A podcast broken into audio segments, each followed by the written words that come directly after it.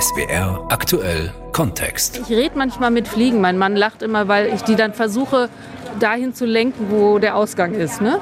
Aber so eine Mücke, die surrt und mich so in meinem tiefsten Nerv stört, da bin ich dann ein bisschen gnadenlos und finde es aber gleichzeitig ein bisschen schlimm. Jedes Tier ist ein Lebewesen, auch die eklige Ratte, die glitschige Nachtschnecke. Doch manche Tiere sind uns lieber als andere. Auf einige wie Zecken oder Läuse würden wir sogar gerne verzichten. Sind sie überhaupt für irgendetwas gut? Ist es zulässig, Tiere in nützliche und unnütze zu unterteilen?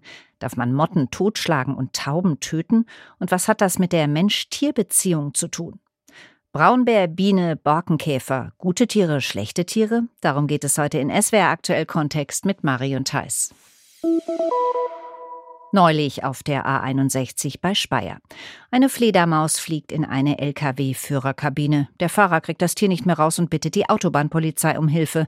Was dann passiert ist, SWR-Reporterin Saskia Wöhler. Der Lkw-Fahrer habe auf dem Beschleunigungsstreifen gestanden, als die Polizeistreife zufällig vorbeikam. Dann sei er ausgestiegen und habe den Beamten eine blutende Bisswunde an seiner Stirn gezeigt. Eine Fledermaus habe ihn in seinem Führerhaus angegriffen. Als der Lkw-Fahrer versucht habe, die Fledermaus zu fangen, habe sie bedrohlich angefangen zu fauchen. Dann habe sie sich in einem Spalt über der Schlafkoje verkrochen.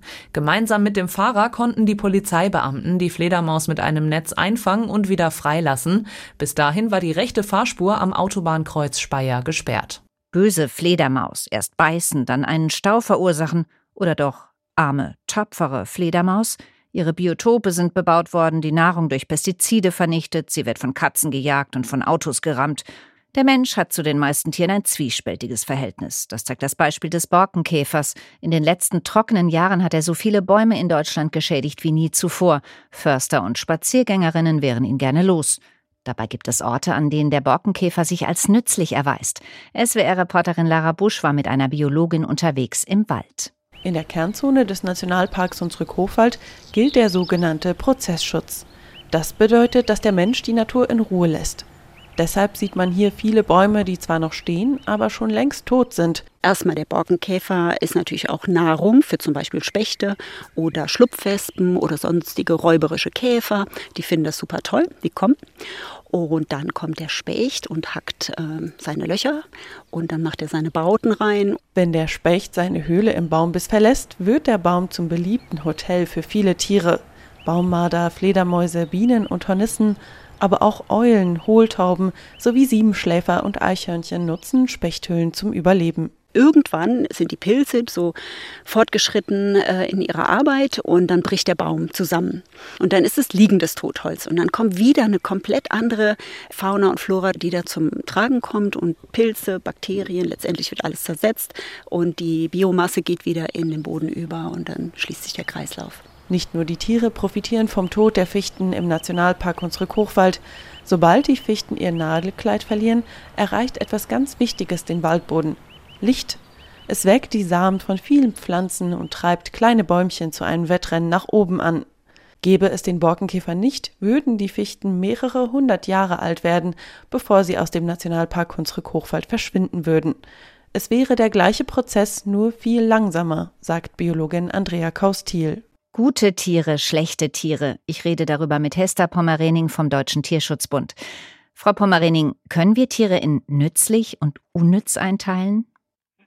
Der Nutzen ist ja sehr durch die menschliche Brille da betrachtet. Ne? Also im Grunde ist es einfach eine menschengemachte Kategorie, die völlig außer Acht lässt, dass alle Tierarten, letztlich alle Lebewesen auf diesem Planeten ihre Funktion haben in einem ganz eng verwobenen Ökosystem und voneinander abhängig sind. Deshalb können wir Tiere nicht in nützlich oder unnützlich einteilen. Aber wir reden schon auch von Nutztieren, ne? Mhm, genau, die Tiere, die wir quasi effizienzoptimiert haben, auf unsere Bedürfnisse gezüchtet haben und zu Milliarden ja massenhaft halten.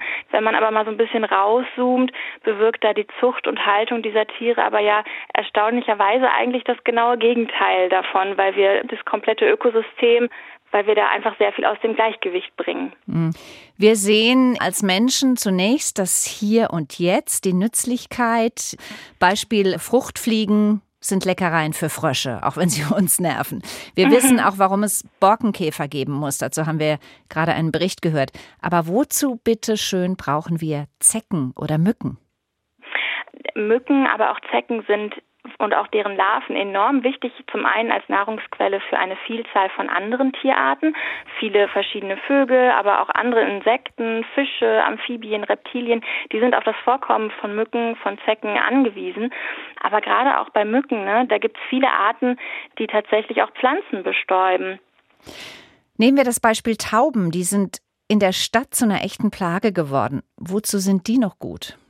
Das Problem, dass es sehr viele Stadttauben gibt, worunter die Tiere im Übrigen auch selbst sehr leiden, das ist auch ein menschengemachtes. Ne? Es sind keine Wildvögel, die einfach irgendwann in die Städte gekommen sind, sondern es sind domestizierte Tiere, die der Mensch gezüchtet hat für ihr Fleisch, für ihre Eier, als Brieftauben und jetzt sind sie eben da. Aber wir haben uns da unserer Verantwortung im Grunde entzogen, weil diese Tiere als domestizierte Tiere immer noch auf den Menschen angewiesen sind. Situationen, die wir selbst zu verantworten haben, solche gibt es auch in Waldorf bei Heidelberg. Dort werden seit letztem Jahr seltene Haubenlärchen geschützt, die nur so selten geworden sind, weil der Mensch sich so ausgebreitet hat. Und diese Haubenleichen werden geschützt, indem Katzen unter Hausarrest gehalten werden müssen. Also böse Katze gegen guten Vogel. Kann man sowas machen? Natürlich sind Schutzmaßnahmen für bedrohte Arten wichtig.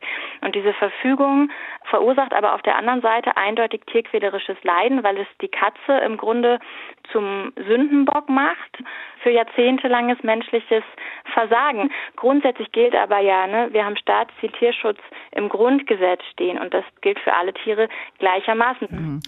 Es gibt Tiere, die sind kaum bekannt, hochspezialisierte Arten wie der Zagros-Molch im Iran, von denen hat der Mensch keinen offensichtlichen Nutzen, die sind aber kurz davor, von der Erde zu verschwinden. Ist das aus biologischer Sicht gerechtfertigt, dass wir sie vernachlässigen und stattdessen viel mehr zum, sagen wir, Koalabär oder zum Humboldt-Pinguin forschen? Es ist einfach so, leider sind weltweit so viele Tierarten bedroht, da kann man bei deren Schutz oft sich auf wenige nur fokussieren. Es ist ja ganz stark auch in Zoos zu beobachten. Da haben wir eine Vielzahl von Flaggschiff-Tierarten, die gehalten werden, vor allem große Säugetiere und Vögel. Und meist fehlt es dann aber an Fischen, Amphibien, Reptilien, Wirbellosen, die wirklich auch gefährdet wären. Die Forschung in Zoos konzentriert sich dann auch weniger auf diese Gruppe. Und da würden wir uns wünschen, dass sich das ändert und man wirklich allen Tieren da gleichermaßen begegnet und sie auch gleichermaßen als schützenswert empfindet. Mhm. Hester Pommerening vom Deutschen Tierschutzbund. Gut oder schlecht, wie wir Tiere bewerten, hängt von der Kultur ab, der Befindlichkeit, der persönlichen Erfahrung. Markus Kaiser, Landwirt aus Bernau im Schwarzwald, ist ein tierlieber Mensch, aber wenn er Wolf hört, geht sein Puls nach oben. Er hat letztes Jahr mehrere seiner Rinder an den Wolf verloren. Es fühlte sich an wie im Horrorfilm, sagte er, als er eines Tages auf die Weide kam und die Tiere weg waren. Dann war ja das schon spannend, dass, das kann man ruhig sagen, ein Tier durch den Zaun durch ist und das war so 600 bis 800 Meter, denke ich, weit weg von der Herde. Also das hätte Biss gehabt, das hat man gesehen, und das ist praktisch so lang gelaufen, bis die Blutarmut war. Der zweite Fall war so, dass das Tier auf der Weide stand, gelebt hat und hinten natürlich ein Teil gefällt hat. Da wurde dann die Schmerzen schon hart. Also irgendwann habe ich gesagt, jetzt tut es dann einem selber schon mal verdammt weh.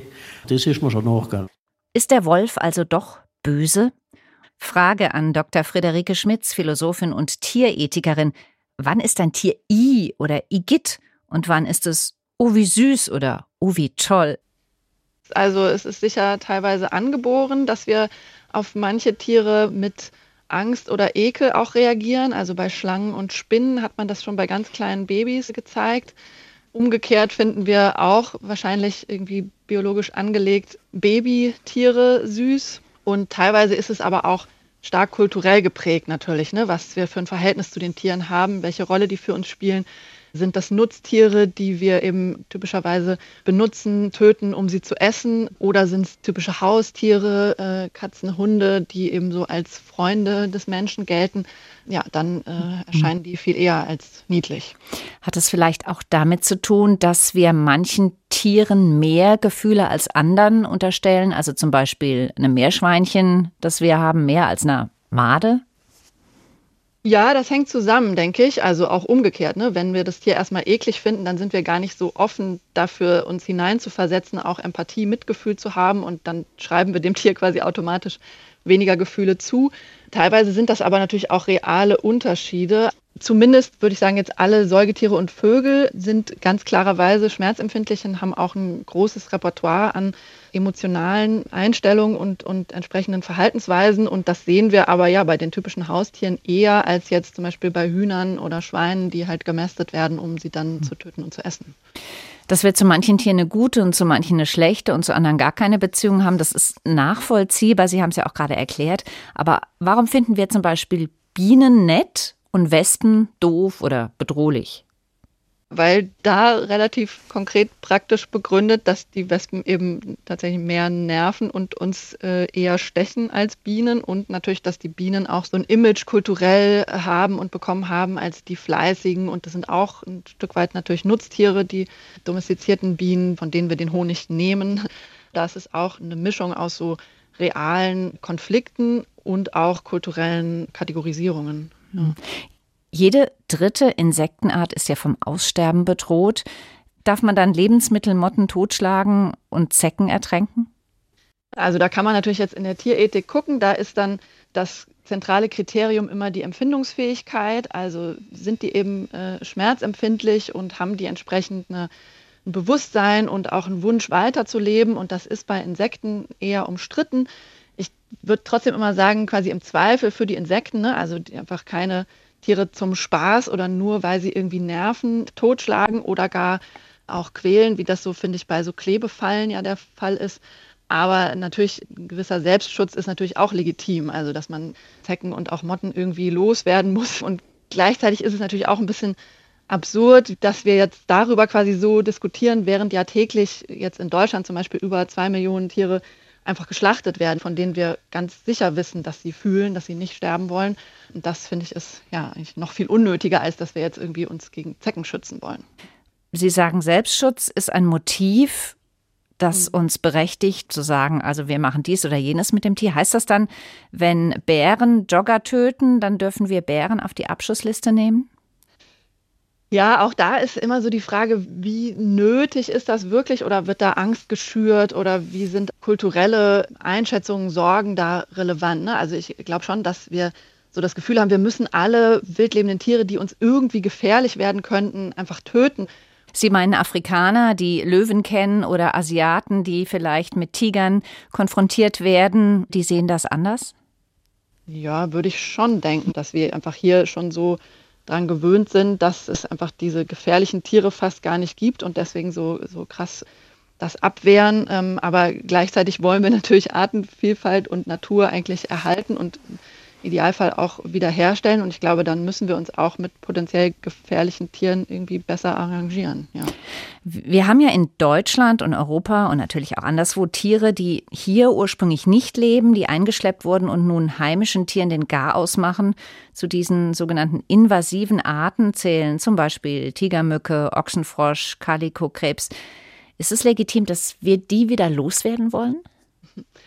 Also ich glaube auch allein schon die Frage, was ist eigentlich eine invasive Art, ist schon kompliziert. Ne? Also wie neu muss die sein? Also viele sind ja auch schon viele Jahrzehnte, viele Jahrhunderte teilweise da und Landschaften und Ökosysteme verändern sich ja auch. Also es gibt eben nicht so was wie ein fixes ökologisches Gleichgewicht und jetzt gibt es auch Klimaveränderungen und manche können hier gar nicht mehr überleben und andere können es vielleicht besser.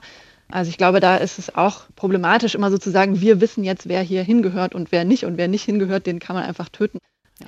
Der Mensch hat die Tierwelt ja so stark verändert, beeinflusst, ja auch dezidiert, sodass er jetzt Tiere teilweise gegeneinander ausspielen muss. Also den Wolf gegen das Weidetier, Schaf oder Rind, Katzen gegen Vögel. Es gibt ja vielerorts zum Beispiel im Bolschweil im Kreis Breisgau-Hochschwarzwald inzwischen eine Kastrationspflicht für Katzen, um Vögel zu schützen. Mhm. Wie sehr darf oder muss der Mensch in die Beziehung zwischen Tieren eingreifen? Da sind wir als Menschen ja schon involviert. Ne? Also wenn der Wolf die Weidetiere reißt, dann finden wir das deswegen problematisch, weil wir diese Weidetiere selber schlachten und essen wollen. Es gibt ja nicht entsprechende Aufschrei, wenn der Wolf eben andere wildlebende Tiere äh, reißt. Ähnlich beziehungsweise umgekehrt bei äh, Katzen und Vögeln, das sind quasi unsere Haustiere, die töten dann die Vögel. Also wenn wir nicht mehr diese Nutztierhaltung haben, dann haben wir auch weniger Probleme mit dem Wolf. Und wenn wir nicht mehr so viele Katzen züchten und produzieren für unsere Zwecke, dann äh, haben wir auch weniger Probleme mit den Vogeltöten. Respekt und Rücksicht im Umgang mit anderen Lebewesen wünscht sich die Philosophin und Tierethikerin Friederike Schmitz. Tier und Mensch eine äußerst widersprüchliche Beziehung. Diese Feststellung hat auch SWR-Reporter Stefan Schlegel gemacht. Er hat in Freiburg Passantinnen und Passanten nach ihrem Verhältnis zu Tieren gefragt. Ich habe gerade meinen Kater gefüttert und zudem habe ich ein sehr inniges Verhältnis. Wie viele Tiere haben Sie diese Woche schon getötet? Was schätzen Sie? Auf jeden Fall habe ich eine Fliege erschlagen. Muss ich mal an die Autoscheibe gucken und zählen. Tut Ihnen das irgendwie leid oder wie geht es Ihnen damit? Nee, tut mir nicht leid. Kommt drauf an, ob sie nervt. Ob sie auf meinem Käse hockt in der Küche, ob sie mich beim Schlafen stört. Also wenn die Fliege nervt, dann Todesurteil. Im Endeffekt, ja. Ist das berechtigt? Also dürfen Sie das? Ja, ich bin kein Hindu, also von daher. Eine Mücke, die Sie totschlagen. Ist die unnütz? Natürlich nicht. Sonst wäre sie nicht da. Aber Sie schlagen sie tot. Wenn ich zum Beispiel schlafe und die mir ums Ohr rumsurrt. Aber ansonsten nicht. Ihr Schlaf ist wichtiger als das Leben dieser ja. Mücke. Für mich ja. Warum ist das so? Weil ich zum Beispiel Straßenbahn fahre und Bus und wenn ich hier nicht geschlafen habe nachts, könnte es sein, dass ich hunderte von Menschen gefährden oder sogar noch mehr. Und da muss ich Prioritäten setzen. Mit der Straßenbahn haben Sie wahrscheinlich auch schon etliche Fliegen zerlegt, oder? Ja. Die mache ich kaputt, ja. Fällt Ihnen das leicht? Relativ, ja. Es steckt ja auch eine Aggression dahinter, von der Fliege ausgehend. Oder? Sie verkaufen Biohähnchen hier. Ja. Wie ist Ihr Verhältnis zu Tieren? Gut. Zu wie, meinen Nutztieren auf jeden Fall gut. Und dann gibt es gibt Nutztiere und nicht so nützliche Tiere. Ja. Welche sind nicht so nützlich? Alle Tiere sind nützlich. Ja. Für mich sind natürlich als Weidehuhnhalterin manche Tiere weniger nützlich, weil sie natürlich Feinde sind, zum Beispiel der Habicht. Aber dafür haben wir dann andere nützliche Tiere, wie die Hunde, die dann als Herdenschutz sozusagen dienen. Und also man muss das natürlich differenziert betrachten. Haben wir denn das Recht eigentlich, das so einzuteilen in Gut und Böse? Eigentlich nicht. Das haben wir nicht, das Recht. Wir gehören ja selber dazu. Wie, genau, wie sehr empfinden Sie sich selber als Tier? Ich weiß nicht, ob der Unterschied zwischen Mensch und Tier so groß ist, wie man immer so denkt. Wie viel Tier steckt in Ihnen? Ich da so hinspüre auch eine Menge, ja. Was genau spüren Sie dann da? Ja, dass wir viele unbewusste Verhaltensmuster haben, äh, wie die Tiere auch. Ich bin ein Säugetier zum Beispiel. Sie sind gerade frisch Mutter geworden. Genau. Merkt man das dann nochmal deutlicher? Ja, klar. Was haben Sie für ein Verhältnis zu Tieren? Freundschaftlich bis durch den Magen gehend. Das ist ein weites Spektrum. Das stimmt, ja. Zum Beispiel ist unser Hund vor kurzem gestorben, wurde eingeschläfert. Das ist traurig, wenn ein Haustier stirbt, aber ich äh, esse auch gern eine Wurst, auch mit Schwein. Sie essen Schweine, aber keine Hunde? Habe ich noch nie probiert, nee. Gibt es ja auch nicht so im Angebot hier. Ne? Ich war noch nie in Asien. Natürlich, was ich nicht esse, sind kleine Tiere. Also, dass ich jetzt Lämmer, obwohl ich die sehr gut schmecken, aber oder Kalb oder sowas esse, das nicht. Sie sollen wenigstens mal erwachsen werden dürfen. Was löst das in Ihnen aus, wenn Sie einem Tier so begegnen? Wenn man im Wald oder beim Spaziergang mal so eine kleine Herde Rehe sieht oder einen einzelnen Vogel, der mal so näher kommt, da merke ich einfach, wie stark die Verbindung von uns Menschen zu Tieren ist. Also das ist einfach einen richtig im Herzen tief erfreut. Lebewesen unter sich, jedes ganz einzigartig und unersetzlich. Braunbär, Biene, Borkenkäfer, gute Tiere, schlechte Tiere? Das war heute das Thema in SWR aktuell Kontext mit Marion Theis.